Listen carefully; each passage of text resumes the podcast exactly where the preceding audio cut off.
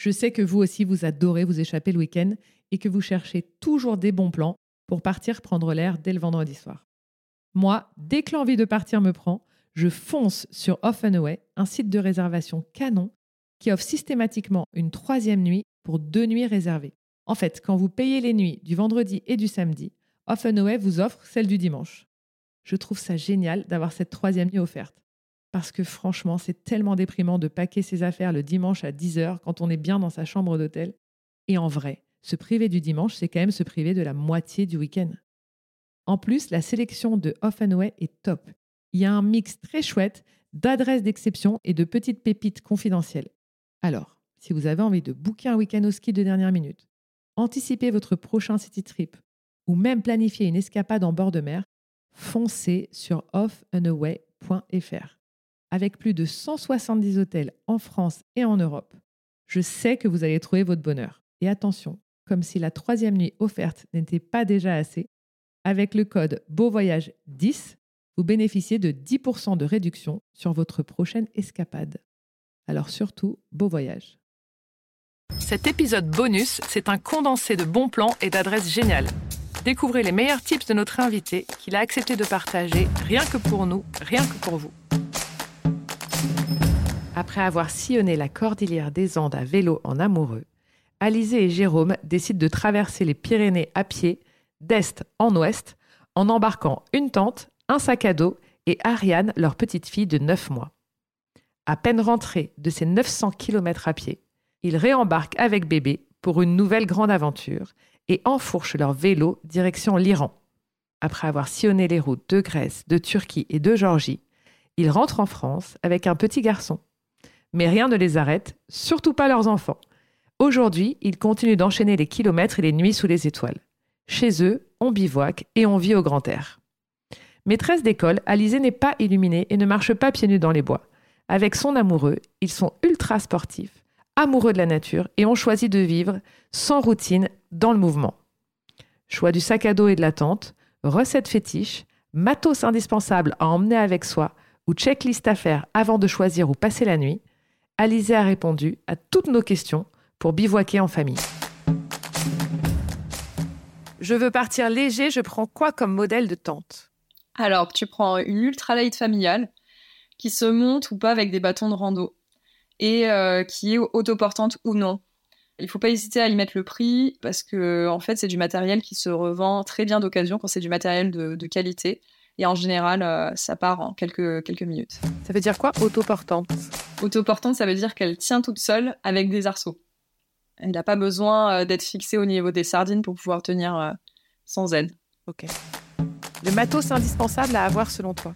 Alors, deux duvets jumelables pour les adultes, ou double, un double duvet. Et euh, un petit duvet euh, pour l'enfant qui va avoir euh, un peu plus de deux ans.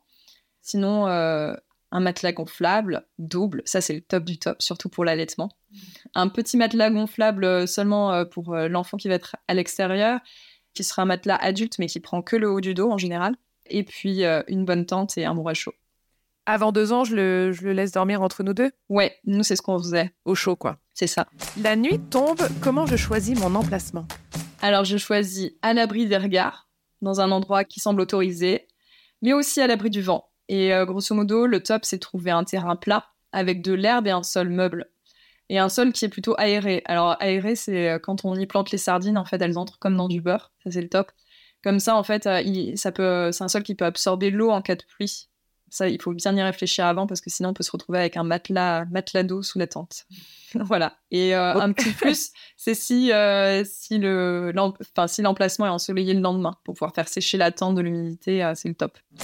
Et donc où je ne dois pas du tout planter ma tente Alors trop proche d'une rivière, ça, ça peut être la cata. Ou bien sous un arbre ou un groupe d'arbres isolés en cas de foudre. Et puis sinon dans les hautes herbes à cause des tiques. Voilà, sinon, euh, un terrain sec et pierreux, c'est pas du tout le top parce que justement, euh, en cas de pluie, ça ravine et euh, l'eau peut passer sous la tente. Jusqu'à quelle température c'est OK de dormir dehors? Alors, nous, on s'est fixé avec les enfants, pas de température négative. Mais en réalité, si on a du bon matériel, il n'y a aucun problème. Comme on dit chez les Scandinaves, on dit il n'y a pas de mauvais temps, il n'y a que des mauvais équipements. C'est ma phrase préférée des Suédois. J'ai des copains suédois, je fais une parenthèse, mais tu sais, quand il pleut tous les jours, tu travailles, il pleut, fait ah non, mais Marie, il n'y a pas de problème, il n'y a que des mauvais équipements. Et là, hop, ils mettent tous leurs trucs de pluie, tu sais, leurs méga salopettes, là, extraordinaires. Ouais. Et c'est vrai que les enfants, ils sont dehors tout le temps. en. Exactement. Il n'y a pas la a question, aussi. quoi. Exactement. Les enfants, ça marche combien de temps? Alors, c'est très variable. Ça dépend de leur entraînement. Ce qu'il faut savoir, c'est que grosso modo, ils ont une, euh, moyenne euh, de vitesse à 2 km heure. Mais ça dépend aussi de leur entraînement et des atouts de motivation. Par exemple, on a remarqué que comme, quand euh, Ariane, elle est équipée comme, comme les grands, eh ben, elle est super motivée parce qu'elle fait comme les grands. Donc, elle a ses deux bâtons, son petit sac, et là, elle est au top. Et ensuite, on la motive avec soit des jeux, des discussions, on lui raconte des histoires, ou bien on écoute un podcast, ou bien on écoute sa playlist. Et sinon, euh, le top, c'est d'avoir un petit peu une réserve de bonbons ou des petites choses qu'elle, euh, qui vont la surprendre. Mais comme ça, à dose homéopathique, avec à chaque fois un objectif comme euh, quand on arrivera en haut de la montée, bah, tu auras droit à deux M&M si tu choisiras la couleur. Elle, elle est à fond. Ça me rassure, on fait tous pareil finalement. C'est ça. Et les enfants, ça porte quoi? Alors, ça porte, euh, ben, ça porte euh, un petit sac avec un doudou dedans. ça porte pas grand chose. Mais euh, ce qu'il faut, c'est un- ça peut être chouette d'avoir un petit sac. C'est vrai que du coup, euh, ça donne une allure de grand et ça, ça, ça, ils sont très fiers en général d'avoir un petit équipement. Le meilleur porte-bébé. Alors, le rando. meilleur porte-bébé, euh, ça dépend. Si c'est euh, rando à la journée ou au rando, euh, rando accompagné aussi ou rando seul. Si on est sur un porte-bébé de randonnée, ça va être euh, soit la marque Deuter ou la marque Offspray, euh, qu'on peut trouver euh, sur le site Les Petits Baroudeurs, par exemple. Ils ont un super bon choix, euh, une super bonne Sélection. gamme avec des, des explications bien détaillées pour chaque produit. Sinon, si on part avec un porte-bébé citadin, le top, c'est de partir sur une Rolls-Royce comme les petits Simo locaux. Ceux-là, ils sont très bien adaptés aussi à la randonnée avec euh, des vestes euh, couvrantes euh, de pluie. On peut vraiment bien être au confort avec son bébé et par tout temps. Qu'est-ce que je fais en cas de grosse pluie ou de tempête? Alors, je m'arrête. je m'arrête et surtout, je je, je m'informe avant. Euh, en vélo, c'est plus simple qu'en rando.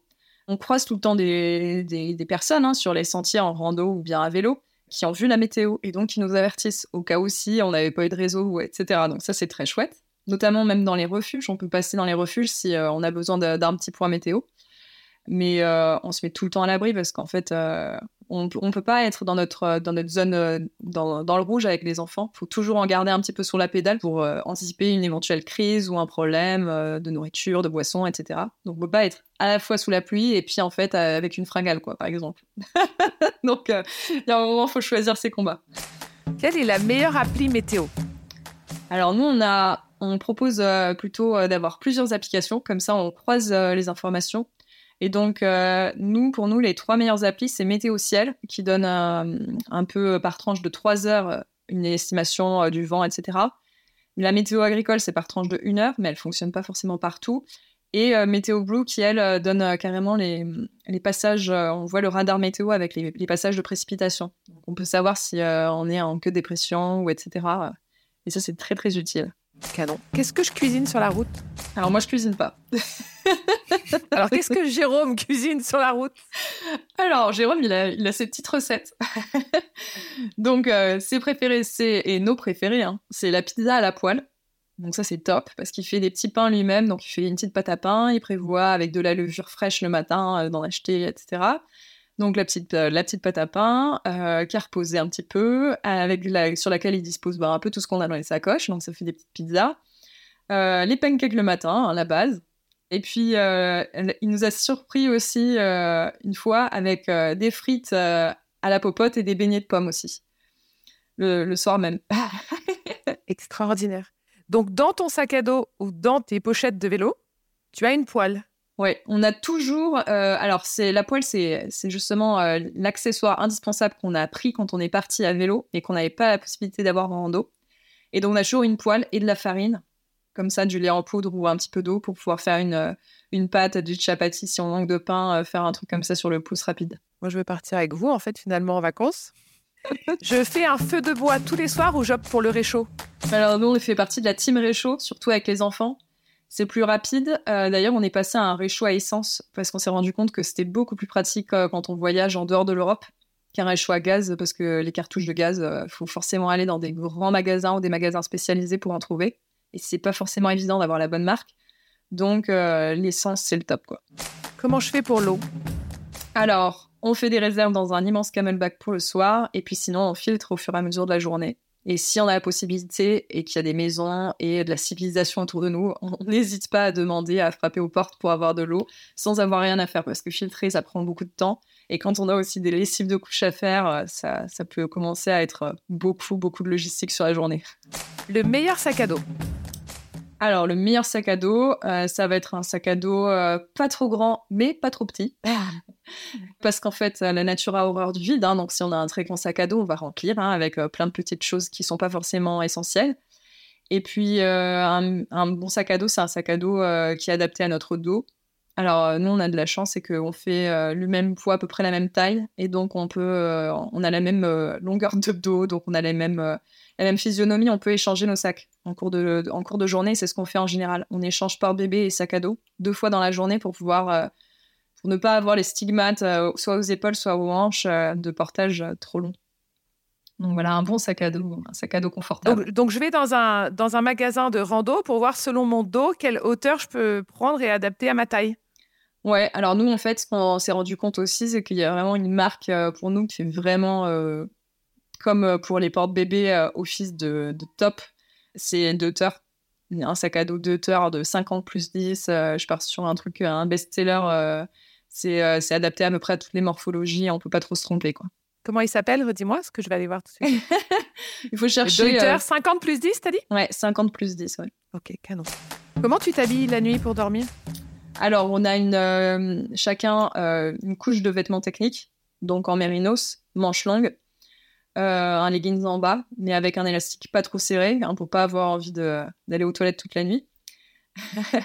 les enfants, c'est pareil, ils sont en mérinos, pareil avec une, petite, couche en mérinos. Et sinon, s'il fait vraiment froid, ben, on rajoute une couche isolante là-dessus, donc une doudoune en haut, éventuellement un pantalon de rando en bas. Et euh, pour euh, les enfants, on leur met carrément une combi en laine bouillie. Canon. Tu l'achètes où ta combi en laine bouillie? Ça, on la trouve euh, sur Dizana, ça s'appelle. Ou bien... dit? Dizana, ça existe là, donc ça c'est un, un, magasin suédois ou je sais plus.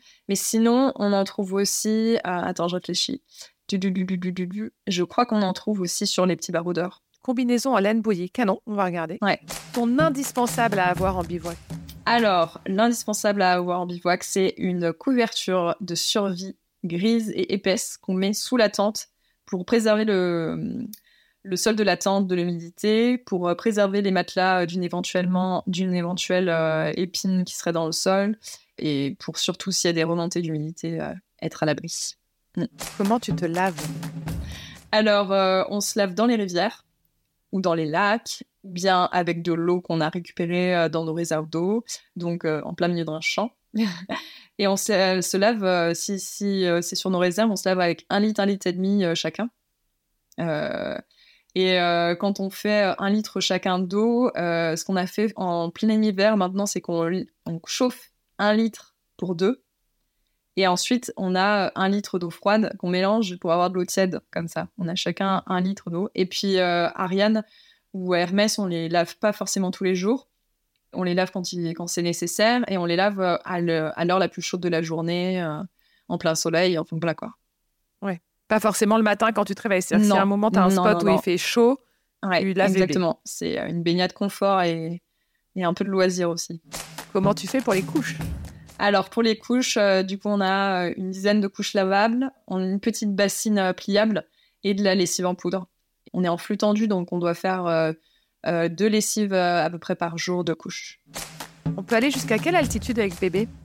Alors nous, on allé jusqu'à 3000 mètres, mais on peut aller, on peut aller jusqu'à beaucoup plus, puisqu'il y a des enfants qui vivent jusqu'à 5000 mètres d'altitude entre le Pérou et la Bolivie.